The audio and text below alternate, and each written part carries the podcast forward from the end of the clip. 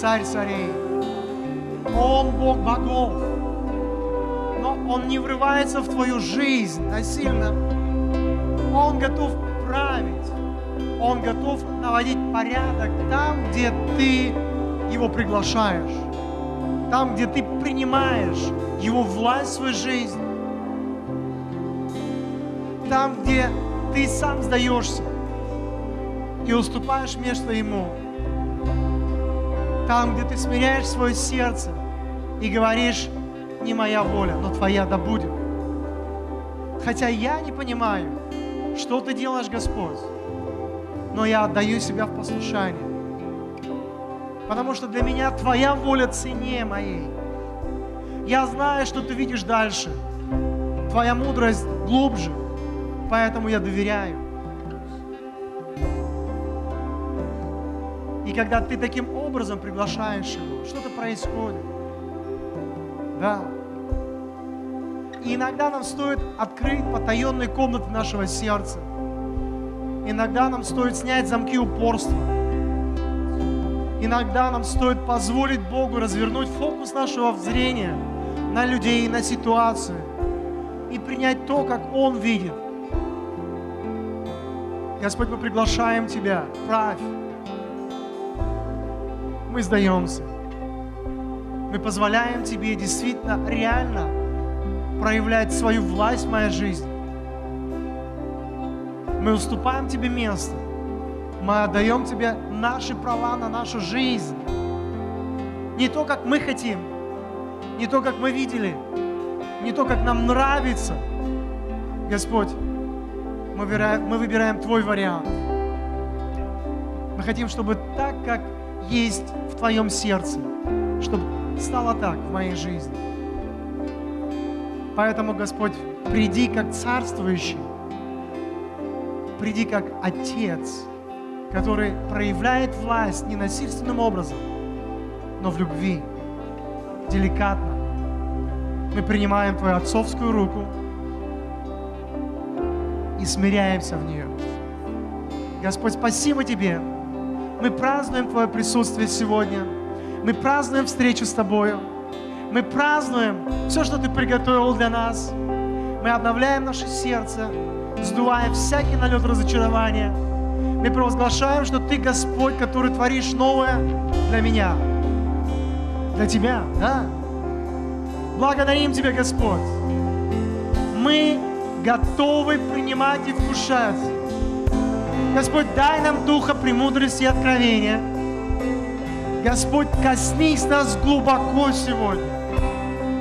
Мы позволяем Тебе делать те вещи, которые Ты хочешь. Потому что Ты умер за всех нас. Потому что Ты страдал за эту церковь. Потому что Ты любишь ее более всего, более всякого человека на этой земле. Господь, все Твое, все Тобою, все к Тебе. Иисус, благодарим Тебя от всего нашего сердца. И если ты согласен, скажи Аминь.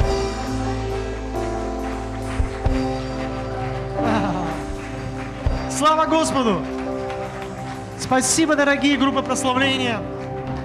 Аллилуйя! И вы знаете, возлюбленные, вы можете, да, присаживаться, раз уж вы начали. И вы знаете, я хочу сказать вам, когда мы прославляли сегодня, я вот почувствовал такое слово а, от Господа, что для многих из вас есть приглашение от Господа строить наследие. Вот иногда мы не понимаем, что мы делаем, потому что нам не видно все, что мы делаем, всего масштаба. Мы не видим последствий. Мы не можем пронзить время и посмотреть, какие плоды это принесет. Но понимаете, Бог приглашает многих из вас строить наследие. Это что-то, что окажет огромное влияние на что-то, что будет после вас. Слышите? И недавно моя жена получила откровение, просто смотрела телевизор, фильм там какой-то. И Бог проговорил в ее сердце о том, что дети – это не обязательно те, кого ты родила. Дети – это те, кого ты принимаешь в свое сердце. Неважно, что они тебе не родные. И вот в этом есть большая уникальность, что мы можем давать усыновление духовное. Не обязательно это оформлять, знаете, вот юридически, со всеми печатями, Нет, нет, нет, я говорю о духовных вещах. Когда мы покрываем какого-либо человека, и мы вот разрушаем этот дух сиротства над ним. Мы даем покрытие, мы даем вложение. И Бог напомнил мне одно место Писания, которое я хочу прочитать вам. И для многих из вас оно актуально для этого сезона. Сейчас у меня откроется. Это 2 Коринфянам 12 глава, стих 14. Апостол Павел говорит, вот в третий раз я готов идти к вам и не буду отягощать вас, ибо я не ищу вашего, а вас. И дальше он говорит, смотрите, какую фразу. Не дети должны собирать имения для родителей, но родители для детей. И вот в этих словах апостола Павла есть большая мудрость. Потому что когда мы собираем, как родители духовные, наследие для своих детей, имение, да, то мы теряем, мы вкладываем, мы, казалось бы, ничего не приобретаем в этот момент. Мы расточаем, мы отдаем, мы что-то делаем, что, возможно, сейчас не имеет отклика или благодарности. Но посмотрите на родительство. Родительство способно это делать, не ожидая, что тот или иной ребенок, он начнет благодарить прямо сейчас. Но это некая сила, вложенная Богом, когда мы это делаем, потому что внутри нас, в нашем сердце произошли необратимые изменения. И есть разница между, допустим, мужчиной до того, как у него родился ребенок, и после того. Потому что в нем пробуждается что-то. И мы знаем, что это. Это отцовство. И вот, казалось бы, этот парень, который там боялся, как это будет, там трепетал, как я возьму этого маленького ребенка, этот живой комочек в свои руки, глядя на этот комочек, держа его в своих руках, начинает что-то испытывать внутри себя, что-то происходит в его сердце, и он меняется качественно. Да, и он начинает по-другому жить, ставить другие приоритеты в своей жизни. Слышите? И он становится свободным быть жертвенным, жертвенным больше, чем вчера. И вот в этом месте Писания есть мудрость, которую многие не понимают. Потому что собирать имение для детей – это привилегия. Понимаете? Это очень глубоко и высоко в Царстве Божьем, когда ты отдаешь сегодня, и ты вкладываешь в других. Может быть, сегодня ничего не получая, но ты делаешь это по вере, потому что твое сердце расширилось, потому что Бог изменил его и вложил в него что-то такое особое. Поэтому многие из вас, они приглашены в сезон родительства духовного. а некоторые уже вошли. Потому что Бог оказал вам честь заложить большое наследие. И если вы откликнетесь, вы это сделаете. Аминь. И вы знаете, Бог дал мне несколько слов знаний, и я на утреннем служении говорил, и практически все они уже исполнились. И я думаю, что, может быть, возможно, здесь есть кто-то, которому это тоже актуально. Знаете, иногда мой мозг спорит – с тем, что Бог говорит, потому что я думаю, что да ну, ну как это? Вот не так давно была одна ситуация, я расскажу, чувствую, это нужно сделать, чтобы вдохновить вас верить Богу, что Он Бог чудесный. И вот представьте себе, в одной церкви Бог дает мне разные слова знаний, и одно из них выглядит странно для меня, потому что оно очень такое, ну, как бы не духовное. Бог говорит, что у кого-то закончились дрова, представьте себе, и Бог чудесным образом восполняет нужду этой семьи. И я думаю, говорить или нет. Потому что на самом деле я живу в доме с центральным отоплением. Мне дрова вообще не актуальны. Я их вообще не использую никогда. И я даже не знаю, есть ли люди в церкви, в этой, которые живут в доме, где нужны дрова. Почему дрова, не уголь, именно дрова? Ну ладно. Ну я думаю, ну ладно, рискну, скажу. И я вот эти вещи говорю, помимо всего остального. И Заканчивается служение, и ко мне подходит один брат, который в службе порядка в этой церкви, и показывает мне телефон, и на нем написано смс -ка. И там написано, «А, для вас сформирован наряд на дрова. И там что там, примите там в такое-то время. Я говорю, от кого это? Он говорит, я не знаю. Это какая-то смс-рассылка. Может быть, это шутка? Я говорю, я не знаю вообще. Ну ладно, расскажешь потом. И он мне потом пишет на следующий день. На следующий день приезжает грузовик с дровами. к его дому. Выходит водитель и говорит, ну что, забирайте дрова. Этот говорит, парень, а от кого? Он говорит, мне не знаю, мне сказали привезти. Вам дрова надо или нет? Будете забирать? Говорит, будем. Ну все, тот разгрузил. И он до сих пор не знает, от кого эти дрова приехали. Я у него спрашиваю, слушай, а тебе дрова-то нужны были? Он говорит, конечно. Вот моя логика отказывается понимать, как это работает. Но это произошло. Бог сверхъестественен прямо сейчас в твоей жизни. И я видел, а, как Бог высветил плечо человека. То есть я видел как это конкретно плечо в духе, которое было освещено светом, и я понял, что Бог хочет исцелить чье-то плечо. Я не знаю, мужчина или женщина. И я понял, что есть Божье благоволение исцелить. Возможно, это была травма. Возможно, что-то вот, какие-то есть болевые ощущения, когда вы что-то делаете. Но вот есть благодать Бога, чтобы исцелить плечо. Для меня важно просто послушание. Если вы нуждаетесь здесь, чтобы Бог исцелил ваше плечо, пожалуйста, встаньте, вижу есть. Вставайте. Да. И мне нужны люди, которые рядом с вами, если вы верующие, если вы верите, что в Бог целитель, пожалуйста, положите руки на тех людей, которые встали. Вы будете руками Иисуса, я буду устами. Господь, мы благодарим Тебя за то, что Ты страдал и испытывал боль на кресте, для того, чтобы это плечо, эти плечи сегодня, здесь, были полностью исцелены. Мы благодарим Тебя за то, что Ты полностью оплатил это исцеление. Поэтому прямо сейчас мы провозглашаем изменения в тканях, костях, суставах. Мы провозглашаем восстановление. Все, что было повреждено, все, что работало неправильно, все, что несло болевые ощущения, прямо сейчас мы высвобождаем силу божественного исцеления для того, чтобы эти плечи прямо сейчас стали здоровыми. И мы благодарим Тебя, Господь, за то, что Ты изливаешь Твою силу, Ты касаешься это плечо. И мы говорим, больше никогда это плечо не будет болеть.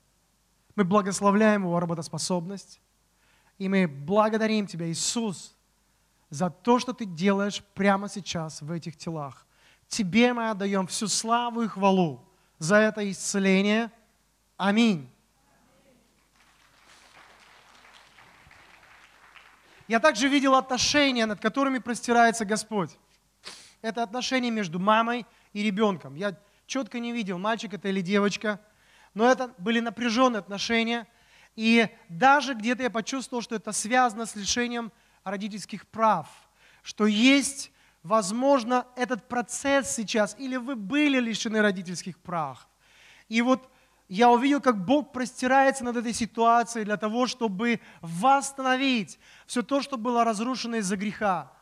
Для того, чтобы вот это вот материнство, оно было восстановлено, и чтобы было высвобождено полное исцеление этих отношений, и чтобы был приведен в порядок как бы юридические вопросы все остальное.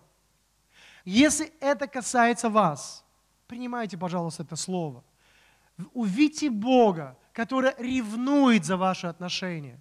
Прямо сейчас я благословляю эти отношения и покрываю их кровью Христовой. Аминь.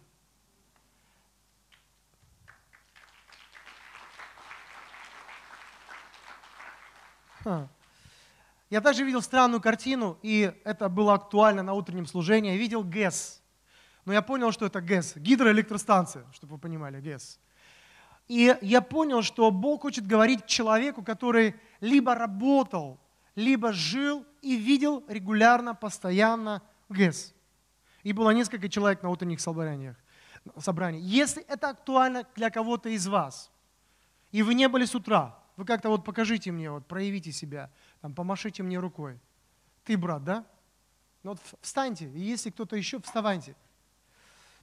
Потому что для вас есть слово – и слово заключается в том, что Бог напоминает вам вот эту картину, то есть вы видели эту ГЭС, вы видели эту силу и мощь воды, которая проходила через, эту, через это сооружение. И Бог говорит, моя мощь и моя сила неизмеримо выше. И я хочу через тебя высвобождать эту силу для того, чтобы менять людей. И я даю тебе крылья веры, я даю тебе способность простираться дальше, для того, чтобы эта сила, которая потенциально находится в Боге, она была высвобождена.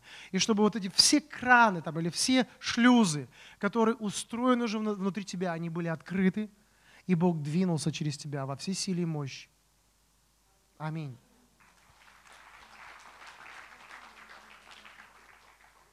Ой, я вот, ха, странное у меня еще есть слово знание, я его почему-то не заметил с утра. Странное, потому что оно касается простых вещей, а конкретно рассады. И Бог мне показал человека, который выращивает рассаду. Скорее всего, это женщина. Она выращивает рассаду, и в ее сердце беспокойство, что мало что-то я посадила. Вот мало, вот ну, мало. Это касается кого-то из вас, друзья? Есть, да? И вы знаете, Бог говорит, достаточно.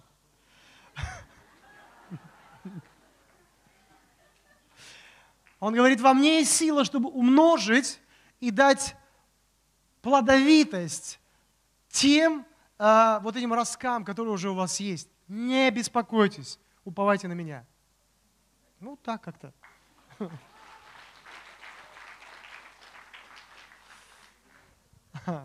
Я также почувствовал, что есть человек, который в вашем собрании, который думает о начале нового дела. Ну, и, возможно, это работа, бизнес, но он сомневается в том, сможет ли он сочетать служение и вот это дело. И Бог говорит, да, сможешь. Что Бог говорит, я уже запланировал баланс. Я запланировал в тебе способность. Я увидел вот этот тандем и способность сделать два, а, две вещи параллельно. Духовное – и э, в естественном мире. Если это касается кого-то из вас, принимайте. И последнее, я услышал имя женская Евдокия. Для меня странно, но такое для меня странное, древнее имя. Есть тут вот женщина по имени Евдокия? Про мужчин не спрашиваю. Не вижу. Нету? Ну ладно, слава Богу. Так вот, друзья мои, сегодня я хочу с вами говорить о том, что актуально в этом сезоне. Вы знаете, я верю, что мы а, делали какую-то работу или строительство духовное, мы двигались, двигались, двигались, и сейчас Бог как бы что-то ставит на паузу, и Он говорит, давай разберемся уже с тем, что есть в твоей жизни. Давай разберемся прежде всего с твоим сердцем. Давай разберемся с тем, что в глубине не с тем, что на поверхности, а с тем, что в глубине. Потому что очень важно вот провести некоторую ревизию, очень важно выявить всякую подделку, все то, что не от меня. И поэтому вот я размышлял последнее время о подделке. И я размышлял о тех вещах, в которых враг пытается нас обманывать. И я увидел эту глубокую древнюю технологию врага, когда он обманывает нас, когда он преподносит что-то в нашу жизнь, что кажется, что это от Бога, это кажется правильным, это кажется духовным, но на самом деле это имеет совсем другой вот этот материал, или вот ценность, или вот происхождение. И поэтому, да, я даже ну, выбрал некоторые слайды, потому что, знаете, есть некие аналогии, которые нам помогают лучше это понять. Вот, знаете, мы живем в мире, в котором очень много поддельных вещей. Вот скажите мне, что люди подделывают? Ну ладно, вы вот все. Деньги. Деньги, да. Что еще? Ценности? Кто-то говорит. А? Драгоценности поддельные бывают. Что еще? А? Одежду, бренды, еще. Документы. Ну да, да, да, да, да, да. Внешность подделывают. Вот так вот. Продукты питания подделывают? Лекарства подделывают? Да! В общем, куда ни копни, куда ни глянь, везде можно нарваться на определенную подделку. А зачем они это делают вообще? Они хотят ввести вас в заблуждение, чтобы вы потратили ваши ресурсы, чтобы вы потратили что-то ценное, что есть у вас, на то, что не соответствует настоящему качеству, чтобы вы были введены в заблуждение. И вы знаете, деньги – это эквивалент нашей, как бы наших усилий, времени, которое мы затрачиваем. Это как бы такой ресурс, который важен для нас. И, естественно, для, нам, для нас важно мудро распоряжаться теми деньгами, которые мы имеем. И, наверное, мы разочаровываемся, когда мы что-то покупаем, а это не настоящее. Вы знаете, не знаю, как вы, но иногда я покупал что-то, и потом я видел подделка. Что это подделка? И знаете, я, я стал как бы стараться разобраться, что настоящее, а что поддельное. И вы знаете, для того, чтобы научиться отличать поддельное, нужно хорошо знать настоящее. Если вы не знаете настоящее, вы можете ошибиться, вы можете быть введены в заблуждение. И вот знаете, я вот сейчас хочу показать вам некоторые слайды.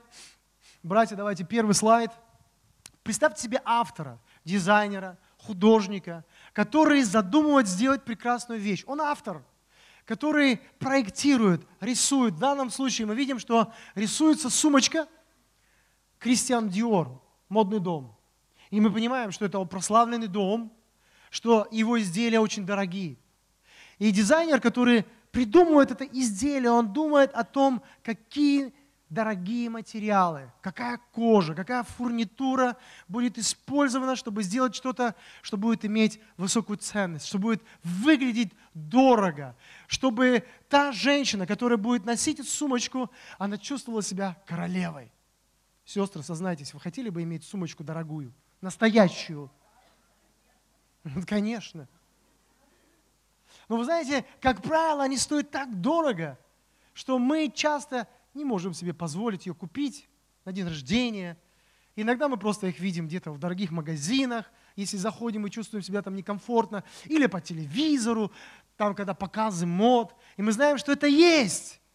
Но чаще всего мы встречаем подделки. То есть, когда делается копия, которая выглядит похоже, но она совсем из других материалов. Понимаете, друзья? Есть форма, но содержание не то, совсем не то. И вот давайте, пожалуйста, другой слайд. И люди научились вот мастерски вводить в заблуждение. Вот вы знаете, что есть прославленная спортивная марка Adidas. И вы знаете, что ее логотип это три листочка. Но я, знаете ли, пока не стал копаться в интернете и даже не предполагал, что есть вот такое количество поддельных адидасов. Адимас, Дидаса, Абибас и так далее. Там даже есть Москва с рыбками с какими-то. И вы знаете, расчет какой? Что какой-то вот невнимательный покупатель приходит в магазин, смотрит, не сильно вглядываясь, он как видит, что-то похоже, три полоски, что-то похоже там такое написано, недорого стоит, возьму себе, хорошая же марка. И он покупает, будучи введенным в заблуждение. Понимаете? Давайте дальше смотреть. Но иногда вот те, кто делают подделку, они очень тщательно подделывают. В данном случае это типа Джорджо Армани. Ну вот, вот этот вот орел там, вот он похож нарисованный, да? Вот шрифт похож, но попробуйте прочитать, что здесь написано. Тут совсем не Джорджо Армани. Тут, тут можно язык сломать, что написано. Пожалуйста, следующий слайд. А вот еще интересно, сейчас посмотрите братья, похожа на известную э, марку Dolce Gabbana. Очень дорого должно стоить. Но это не Dolce Gabbana. Это Дочи и Кабанов.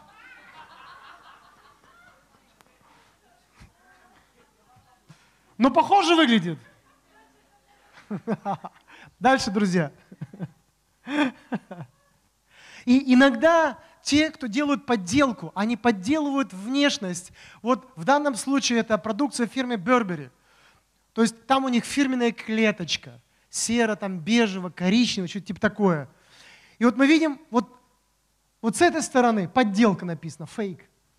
И вроде бы похоже, клеточка есть, да. И вот бирочка похожа, да, все нормально. Но вот если посмотреть на настоящее, мы видим качество ткани совершенно другое. И, возможно, вот это Бербери после одной стирки превратится вообще в непонятно что. И те деньги, которые вы потратили, они идут просто в никуда. Дальше, пожалуйста. В данном случае сумочки известного бренда. Скажите, похоже? здесь подделка, здесь реальная. Выглядит, ну, нормально вроде, да, все нормально. То есть те, кто подделывали, они старались ввести в заблуждение. Они не поленились сделать такие же кружочки, с таким же там какими-то там рисуночками, вот подобрать все, но все равно специалист сможет очень легко обнаружить, что это подделка. И последнее. Последний слайд. Вот кеды. Ну, ну, кажется, ну зачем кеды это подделывать? Но в данном случае мы видим оригинал, подделка известного бренда. Похоже? Похоже. Но вот если разбираться, то мы увидим здесь вот на настоящих другой протектор. Качество ткани другой. Может быть, шнурки более толстые, они не порвутся. А здесь более дешевое. Слышите? Почему мы это смотрим? Потому что отец всего этого, сами знаете кто, тот же самый, кто отец лжи, обмана, дьявол. И он мастер и специалист вводить в заблуждение, где он вроде бы оставляет похожую форму, но он качественно меняет содержимое. И вы знаете, подделка настоящей живой церкви – это религия. Вы знаете, недавно было 23 февраля, и моя дочь восьмилетняя, она попросила меня рассказывать ей истории. Я ей на ночь рассказываю истории разные. И тут она делает мне заказ, она говорит, папа, а расскажи мне истории про войну. Такая тематические. Вот, вот про, про войну, вот с кем мы воевали, ну типа Россия. Я думаю, о, интересно, ну, я историю люблю. И я начал ей в красках рассказывать, кто на нас нападал, в какие годы. И вот дошел до того, как Александр Невский сражался с Тевтонским орденом. Битва на Чудском озере, помните, да? Я ей в красках рассказывал, я описывал вот этих вот крестоносцев, рыцарей. И у нее возник вопрос, она говорит, подожди, подожди, подожди, а они были христиане? Я говорю, ну да. То есть они верили в Бога? Я говорю, ну да. А почему тогда они убивали? А почему тогда они на нас напали? Я так задумался, говорю, ну как тебе объяснить восьмилетней дочери? Я говорю, понимаешь, они были обмануты. Они верили, что все это они делают ради Бога. Они верили, что Богу нравится, что они все вот это будут делать. И я подумал о том, насколько должно быть искажено сознание религиозного человека – когда он белое называет черным, а черное называет белым.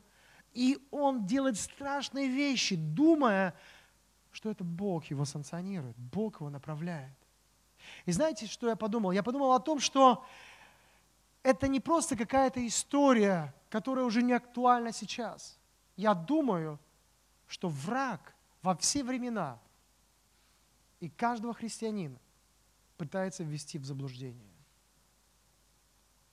И я увидел, как он меня пытается ввести в заблуждение. Потому что периодически он забрасывает ложь. Это приходит в виде мыслей. И он забрасывает ложь внутрь меня. Для того, чтобы исказить мое представление о Боге, о людях, которые меня окружают. Для того, чтобы я жил в некой подделке. Для того, чтобы я строил мое христианство, мою христианскую жизнь из неверных материалов – чтобы я был обманут, введен в заблуждение. И я увидел, что эта история, она актуальна для нас, друзья. Потому что Бог хочет научить нас распознавать, отличать, навыкам приучить наше чувство к развлечению познания добра и зла, подделки и настоящего. Без этого зрелости нет. И если ты хочешь быть зрелым человеком, ты должен понять, тебе нужно научиться отличать. И мы видим, что дьявол начал это делать с самого начала, когда он увидел первого человека. Кого он увидел первым? Еву. К Еве он пришел в виде змеи, помните, да? И он начал задавать ей вопрос, который звучал, ну, правильным, нормальным. Как он звучал? А правда ли, Бог запретил вам или не разрешил вам вкушать от каждого дерева. И вот на самом деле, вот этот вопрос, он был занят для того, чтобы ввести Еву в искаженную реальность. Почему? Потому что на самом деле Бог сказал, что Он всякое дерево дает им.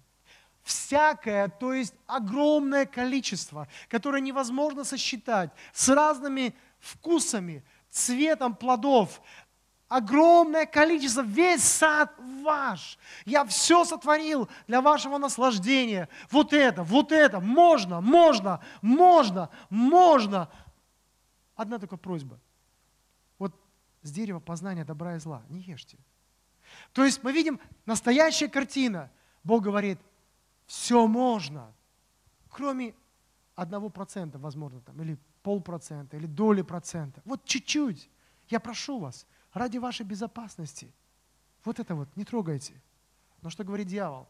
Он говорит, вам все нельзя? Правда тебе все нельзя? Правда тебе и то нельзя, и это нельзя, и вообще жизнь христианина это сплошное нельзя, сплошные запреты. Ты не можешь жить нормальной жизнью. Вот посмотри, как живут другие люди. А им можно то, им можно все. А тебя Бог ограничивает. На самом деле, ты не понимаешь, что ты живешь вот жизнью лишений, ограничений. Потому что на самом деле Бог хочет держать тебя в неком контроле, в рабстве. Он не хочет тебя благословить полнотою жизни, радости, наслаждения, счастья. Нет.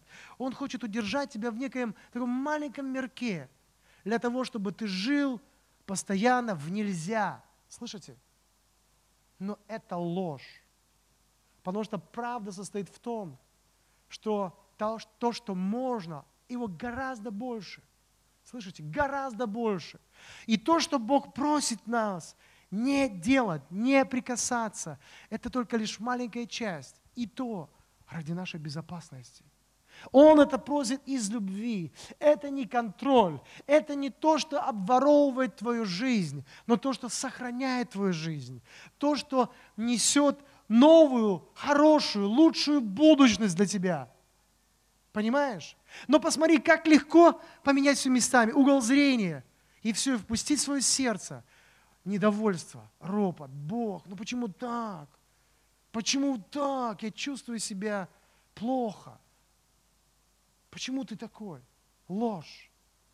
Так вот, друзья, мы видим некий процесс, который описывается в одной известной притче, притче о плевелах, которую рассказал Иисус в Евангелии от Матфея в 13 главе с 24 стиха по 30. Другую притчу предложил он им, говоря, «Царство небесное подобно человеку, посеявшему доброе семя на поле своем». Мы понимаем, это Бог. Когда же люди спали, пришел враг его и посеял между пшеницей и плевелы и ушел. Когда взошла зелень и показался плод, тогда явились и плевелы. Придя же рабы домовладыки сказали ему, господин, недоброе ли семя сел ты на поле твоем? Откуда же на нем плевелы? Он же сказал им, враг человек сделал это. А рабы сказали ему, хочешь ли мы пойдем, выберем их?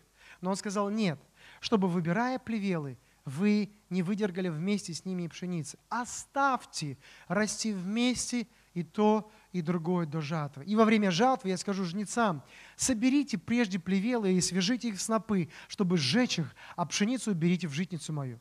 Вы знаете, раньше я смотрел на эту притчу, как на некий такой, знаете, разделение людей в церкви, что есть везунчики, и это пшеница. Они молодцы. А есть кому не повезло.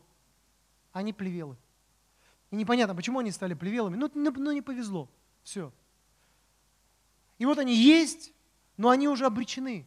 Потому что все, печать, плевелы. Все. Потому что дьявол пришел и посеял их в церковь. Но сегодня я понимаю, что картина совершенно иная. Я не верю, что плевелы – это люди. Понимаете, я верю, что Бог любит каждого своего дитя. И я думаю, это мое мнение, что плевелы – это сформированные вот эти вот образом мышления через ложь врага, которую он сеет внутри нас. Смотрите, Бог сеет доброе семя, и Он сеет в каждого из нас. Но враг пытается сеять параллельно, во время, когда ты не понимаешь, во время, когда ты не бодрствует, во время, когда ты ну, вот, пропускаешь этот посев. Там написано, что это случилось ночью, когда люди спали. И вот сон, он означает некое твое такое беззащитное состояние, где ты пропускаешь, и что-то попадает в твое сердце. И знаете, что я хочу сказать? Дьявол сеял в мое сердце. И что, я плевел? Нет. И знаете что? Я боролся, я выявлял вместе с Господом. Я различал ложь врага. Я каялся. И я вытаскивал, я исторгал из себя это ложное семя. И я думаю, для каждого из нас, друзья, есть надежда. Для каждого из нас есть Божья перспектива, где Бог говорит, оставьте. Любящий Господь говорит ангелам, не трогайте, не пытайтесь сейчас с этим разбираться, не лезьте. И Он ведет каждого из нас, чтобы научить нас различать ложь врага внутри себя. Слышишь? Чтобы мы были настоящими. И мне так хочется быть настоящим.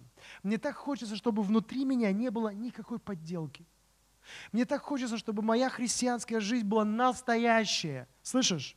И я вот всеми фибрами своей души я сопротивляюсь всякому вот поддельному, ненастоящему, лицемерному, фальшивому, потому что я понимаю, это обесценивает меня. Это привносит в мою жизнь ложь. Это делает мою жизнь просто религией. Поэтому я хочу настоящего Бога. Я хочу настоящей жизни, настоящих отношений с Ним. И вот то, что дает нам эту свободу от лжи, это процесс познания настоящего Бога реального, когда мы познаем Его с разных граней, когда мы переживаем Его в своей жизни, когда мы открываем Его по-новому. Потому что Бог многогранен, Он не плоский, Он удивительная личность. И каждая Его грань, она для чего-то в нашей жизни, чтобы наделить нас некой силой жить по-другому, измениться в этом процессе, познавая Его – и вы знаете, иногда враг воровал у церкви, он воровал познание какой-либо грани Бога, и он оставлял церковь в таком узком формате, создавая определенные теологические ошибки. Вы знаете, в, в книге «Бытие» в 17 главе мы видим, как Бог открывается Аврааму. Авраам в проблеме, потому что он долгие-долгие годы, точнее 99 лет, он находится в состоянии бездетности. Он он в состоянии отсутствия плода. Он ничего не может с собой сделать. Он чувствует бессилие. И Бог, который приходит к нему, он открывается к нему в новом имени он открывает для него новую грань самого себя. И он говорит с ним, разрушая вот эту бесплодность. Он вкладывает из своего сердца, в сердце Авраама что-то, как ключ, что меняет его ДНК, меняет его имя и делает его совершенно иным человеком. И это не просто, знаете, какая-то вот молитва, это познание его личности, какой-то грани. И вы знаете, давайте мы прочитаем это Бытие, 17 глава, с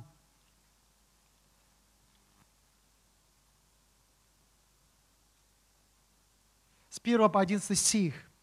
Авраам был 99 лет, и Господь явился Аврааму и сказал ему, «Я Бог всемогущий, ходи предо мною и будь непорочен, и поставлю завет мой между мною и тобою, и весьма, весьма размножу тебя. И поставлю завет мой между мною и тобою, а, да, и весьма размножу тебя. И пал Авраам на лице свое, Бог продолжал говорить с ним и сказал, я, вот завет мой с тобою, ты будешь отцом множества народов, и будешь ты, и не, и не будешь ты больше называться Авраамом, но будет тебе имя Авраам, ибо я сделаю тебя отцом множества народов. Бог говорит, я сделаю и весьма-весьма расположу тебя, и произведу от тебя народы, и цари произойдут от тебя, и поставлю завет мой между мною и тобою, между потомками твоими после тебя в роды их. Завет вечный в том, что я буду Богом твоим, и потомков твоих после тебя. И дам тебе и потомкам твоим после тебя землю, по которой ты странствуешь, всю землю ханаанскую во владение вечное, и буду им Богом. И сказал Бог Аврааму, ты же соблюди завет мой, ты и потомки твои после тебя в роды их. Сей есть завет мой, который вы должны соблюдать между мною и между вами, и между потомками твоими после тебя в роды их.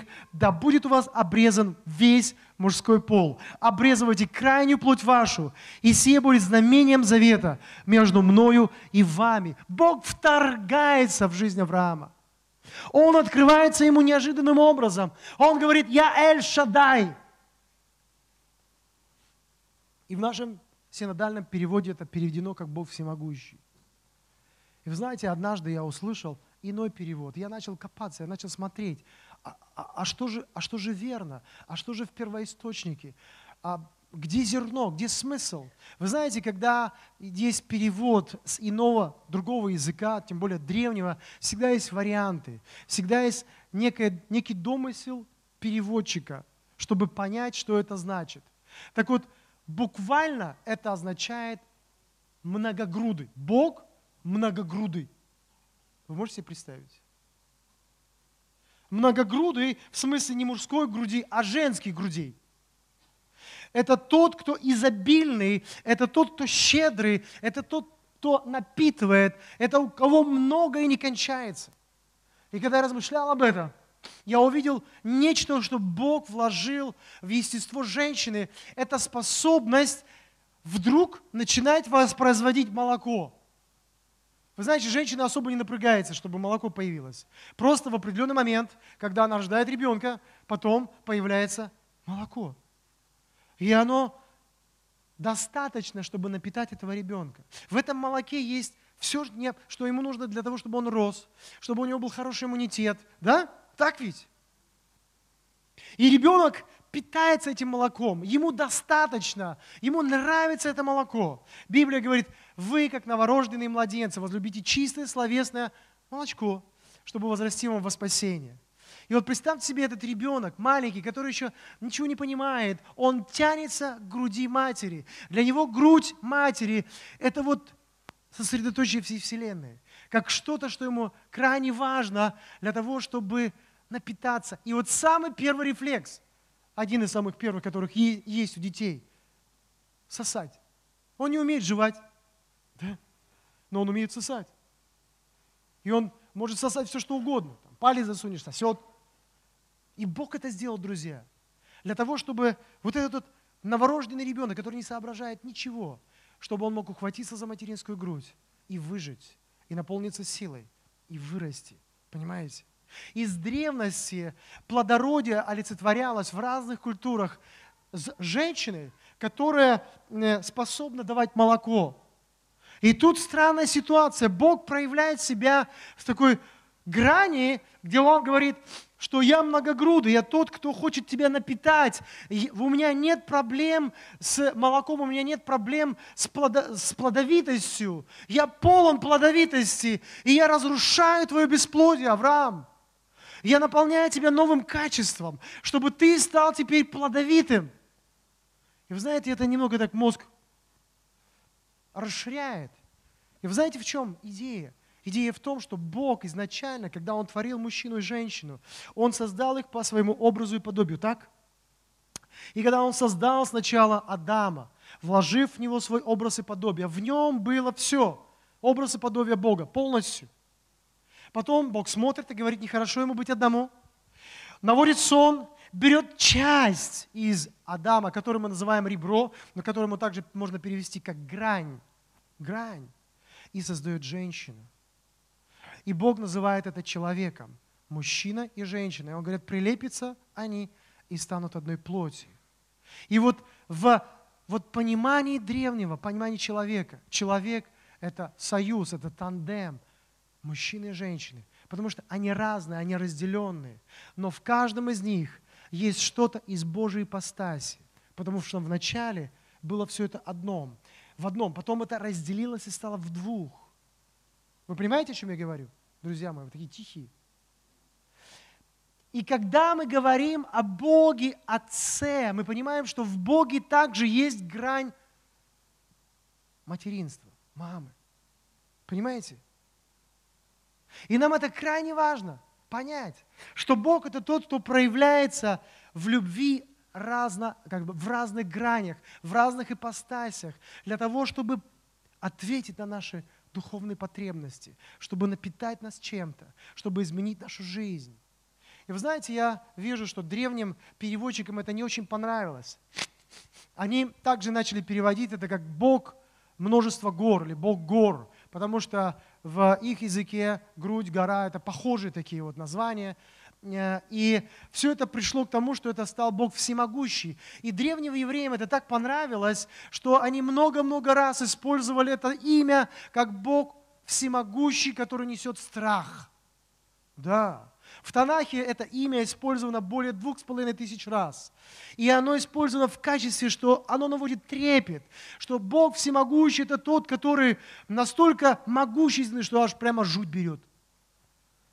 И они смотрели на такого Бога, и они боялись. Представьте себе. Но изначально Бог решал проблему бездетности Авраама, открывшись ему как Эль-Шадай. Слышите, да? И он сказал, я решаю эту проблему, я меняю твое имя. Более того, ты должен сделать некий знак, некое пророческое действие. Ты, пусть это будет у всех твоих потомках, обрежьте крайнюю плоть на том самом месте, который участвует в плодовитости чтобы ваши дети росли, чтобы их было много, чтобы много народов произошло. Скажите, у Бога получилось? Народ произошел? Да, сработало. И я думаю о том, что часто мы испытываем вот это внутреннее отсутствие плода, и мы не знаем, как это решить. Мы идем к Богу, и мы пытаемся найти Его, чтобы Он коснулся нас и исцелил наше бесплодие в каких-то разных сферах нашей жизни. И возможно, возможно – Бог хочет прийти к нам по-другому, чем мы его знали вчера. Потому что в нас есть потребность. Вы знаете, я как отец, я люблю своих детей. У меня три дочери, две из них маленькие. Я очень их люблю. А, и я как папа, я люблю проявлять свою любовь, играя с ними, а, каким-то образом теребя их. Знаете, иногда вот смотришь на этих вот сладеньких вот деток, и так хочется их вот как-то вот что-то сделать физическое. Вот отцы вы, наверное, понимаете, аминь или нет? Так, скромно, да. И вот представьте себе, пару дней назад моя жена шла в садик за нашей дочерью. Она мне потом это рассказывала. Я сидел в машине, она идет, и она размышляет, у нее множество вопросов внутри. И вдруг она говорит, и вдруг Бог пришел. Прямо вот в ее реальность, ну, дорога в садик, и вдруг Бог пришел. А она, знаете, такая сосредоточенная, у нее много вопросов и нет ответов. Она думает, у нее там такое как бы вот состояние, ну как, ну, ну когда ты просишь ответа. И тут Бог явился, она думает, и она в шоке, что Бог будет делать. И он начал вовлекать ее в игру. Он начал с ней, извините, дурачиться. В хорошем смысле. Она мне это рассказывала. А она стоит, и она не понимает, как ей реагировать. А Бог вовлекает ее, знаете, как папа к дочке, к своей маленькой, давай, давай поиграем, давай. Он ее тормошит как-то, вызывает ее на какое-то действие. А она такая, знаете, как немного замороженная, такая, растерялась. И, и потом раз это исчезло. И слово «дорога», «садик». И она понимает, что Бог хочет как-то открыться ей по-другому. Что Он ей дает некое приглашение, как отец, который хочет с ней играть. Представь себе. И она задумалась о том, вот, ну, как она воспринимает Бога, как она его переживает. Так вот, друзья мои, я как отец, я понимаю это. Но знаете, когда мои дочери просыпаются, им папа не нужен. Я очень бы хотел, чтобы они кричали «папа» и бежали ко мне. Но они кричат «мама». Младшая так вообще меня отталкивает руками, ногами – и она требует, чтобы на мама пришла. А мама занята. Знаете, мы утром, у нас там ограниченное время, мы там отправляем в школу, собираем в садик, там, чтобы вести. И мама там чем-то занята. И здорово было бы, если бы я бы чем-то занялся. Но младшая требует маму. Вот мама и все. Вот ей нужно маму обнять, чтобы и на мама, надо вот что-то вот как-то вот с ней вот контакт был, понимаете, да? Вот что-то от мамы исходит, чем она нуждается, прямо с утра. Вот порцию мамы нужно. И я понимаю, что, ну, я папа, это тоже хорошо. И я не могу заменить маму. Бог сделал так, что есть потребность в моих детях в материнской любви. Она разная, отцовская материнская любовь. И это нормально. Это Богом вложено. Я не расстраиваюсь, не обижаюсь, потому что потом наступает мой черед. И я могу с ними поиграть, что-то еще сделать. И, они, и мы наслаждаемся общением друг с другом. Но я понимаю, моим деткам мама важна, потому что мама, она может восполнить как-то особенно их нужды, наполнив их сердце тем, что мы называем материнством. Слышите, да? Откуда это? Оттуда. И вот представьте себе, есть у нас потребность испытывать Божью любовь многогранно. И когда я смотрю на историю христианства, я вижу, что церковь в какой-то момент она совершила теологическую ошибку, потому что, испытывая внутреннюю потребность в Боге маме, она назначила Марию Богом мамой. Слышите, друзья? Но это ошибка, потому что она не Бог, она человек. Я уважаю Марию, она человек. Но я вижу, в Боге есть вся полнота. В нем есть все, что нам нужно. В нем. Он готов нас напитывать, Он готов открываться для нас в разных ипостасях. Проблема только в том, видим ли мы это, принимаем ли мы это, переживаем ли мы это. И иногда мы боремся с ложью, которая когда-то была посеяна в нас. И мы воспринимаем Бога через призму этой лжи. Известная притча о блудном сыне, она говорит о самом лучшем папе на земле, об отце, ну, равного которого нет, я не знаю. Потому что этот отец, мы видим, он был тот, кто отдал часть наследства, которое сыну полагалось только после его смерти. Он отдал при жизни. Он отдал то, что он сам копил, собирал. Свое. Он отдал, зная, что, возможно, этот сын не имеет мудрости, чтобы правильно с этим распорядиться. Он отдал из любви отцовской. И этот сын растранжирил все. И пришел к своему нулю. И в какой-то момент он идет к своему отцу. И множество отцов, они бы не смогли принять таких детей или приняв, они не смогли бы им ну, как бы дать свою любовь, как ни в чем не бывало. Но этот отец, он удивителен, потому что он аннулирует все его ошибки. Он не выслушивает его вот это вот мямление о том, что он уже недостоин называться сыном, что он готов просто работать. Он просто обрушивает на него свою любовь, благословение и устраивает пир.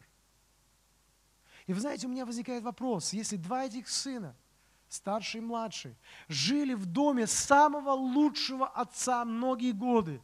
Как они не узнали его сердце? Как они жили во лжи? Потому что и старший, он все время работал, все время старался заслужить благорасположение отца, думая, что отец хочет, чтобы он работал, работал и ничего у него не просил – и поэтому свои нужды он как-то пытался сам реализовать, и в нем не было даже вот этой свободы прийти к отцу и сказать, папа, дай мне, пожалуйста, козленка, чтобы я мог просто попировать с моими друзьями. И в какой-то момент отец ему говорит, разве ты не знал, что все мое твое? Оно было всегда. Но за эти годы в разуме старшего сына сформировалась ложь, подделка. Вы слышите? И он жил в нужде, он жил в недовольстве, он жил в ропоте. Он, может быть, не мог радоваться. Но все это могло быть просто решено, если бы он узнал сердце своего отца. Вы слышите, друзья? Враг ворует у нас образ Бога, истинный образ Бога, Его любовь в том, как Он желает нам проявляться, Его полноту, разные грани его личности. Поймите меня правильно, пожалуйста, я вам не говорю о том, что Бог женщина. Нету такого. Вы поймите, пожалуйста, что Бог совершенно иная личность что Бог выше нашего понимания. Иисус говорит, на небесах не женятся, ни замуж не выходят. Там нет таких отношений, там нет вот признаков по половому различию, там нет вот каких-то связей, как у нас это принято на земле. Там совершенно иная реальность, но там семья, в которую ты и я усыновлен. И вот мы познаем этого удивительного Бога, принимая Его любовь которая касается нас.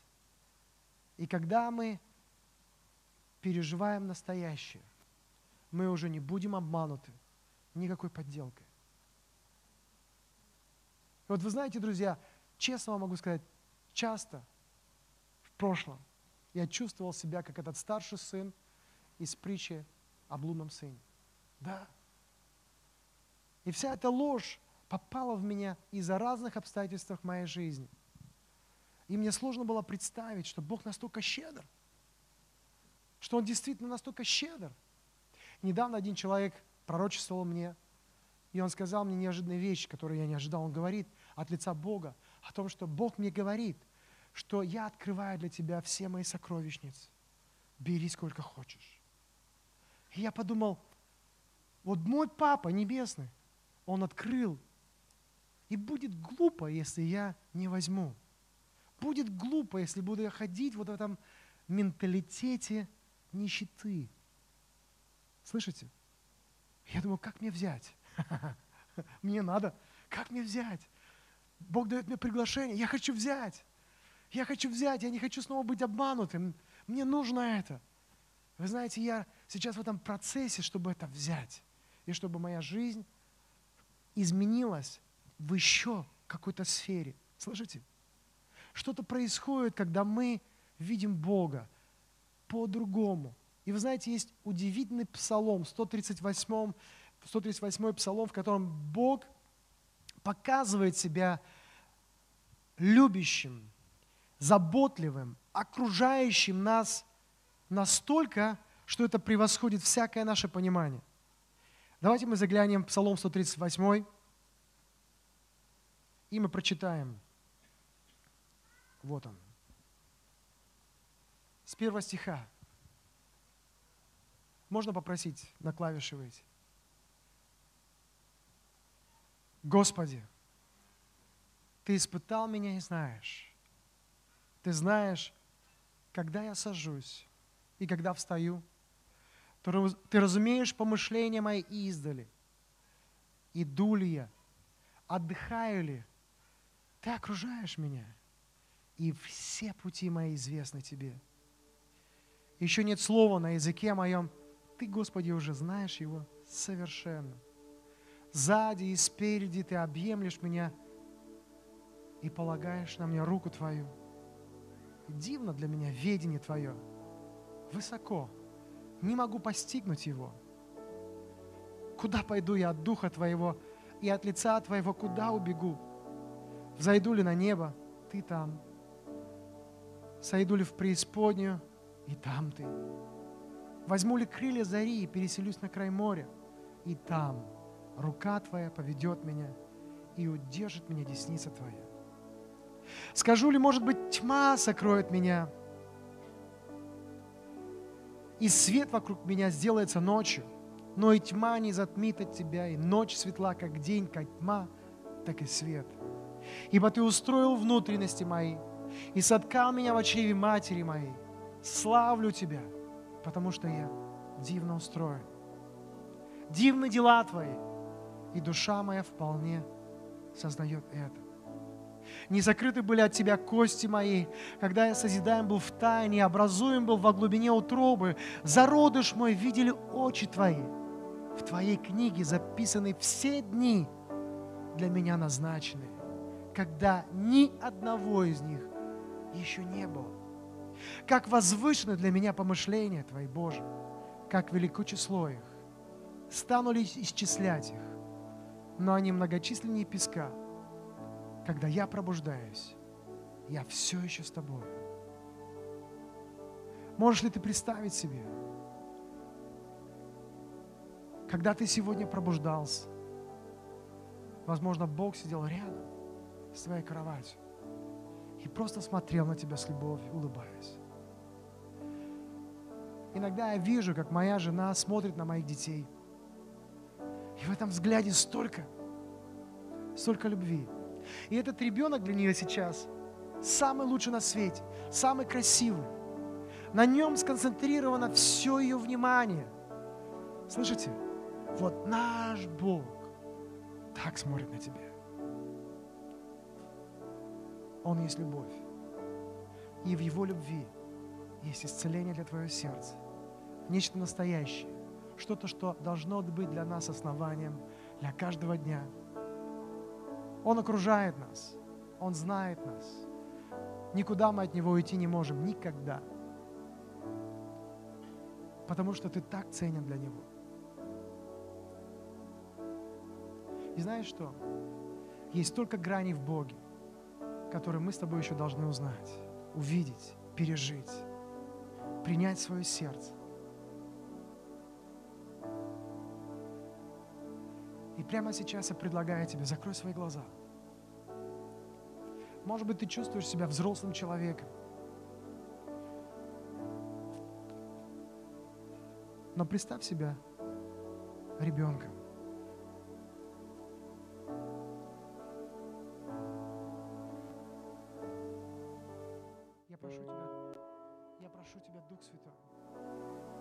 Коснись сейчас, принеси Твое откровение, коснись бесплодных сфер жизни моих драгоценных братьев и сестер. Коснись участков их сердца, где правит ложь. Я прошу Тебя, Господь, принеси свободу от всякой лжи. Пусть истина заменит ложь врага. Я прошу Тебя, открывайся им как настоящий. Открывайся. Давай им видение. Говори в их сердце слышимым голосом. Давай им ощущение, что ты обнимаешь их спереди и сзади. И твои объятия теплые, крепкие. В них нет формальности. Они настоящие. Я прошу Тебя, дай, дай моим братьям и сестрам жить в Твоей реальности каждый день. Каждый день. Чтобы они не теряли это. Чтобы они могли отличить ложь всякий раз. И сторгнуть семя врага. Чтобы жить в истинном семени. И прямо сейчас я запрещаю всякой лжи именем Иисуса. Я провозглашаю божественную свободу.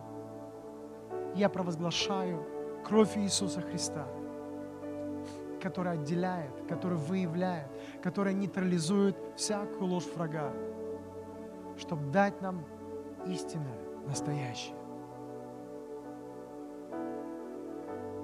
Господь, помоги нам ощутить Твой любящий взгляд на себя и принять Твою безусловную любовь, которую нам не нужно заслуживать.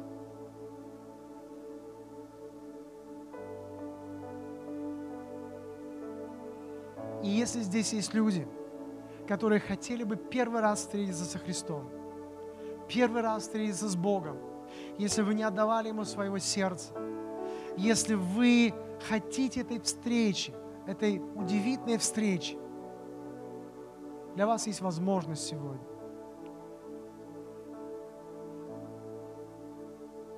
Если вы хотели бы принять Бога в свою жизнь первый раз, и вы нуждаетесь в этом, покажите мне руку, чтобы я видел. Как-то обозначьте себя.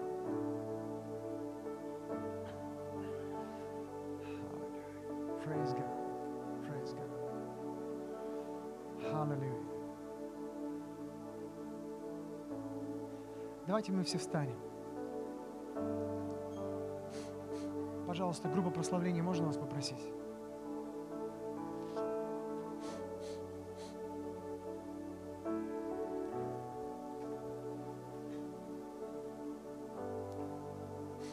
Я прошу вас, не убегайте прямо сейчас в ваши дела. Я прошу вас, задержитесь еще на одну песню поклонения в Его присутствии.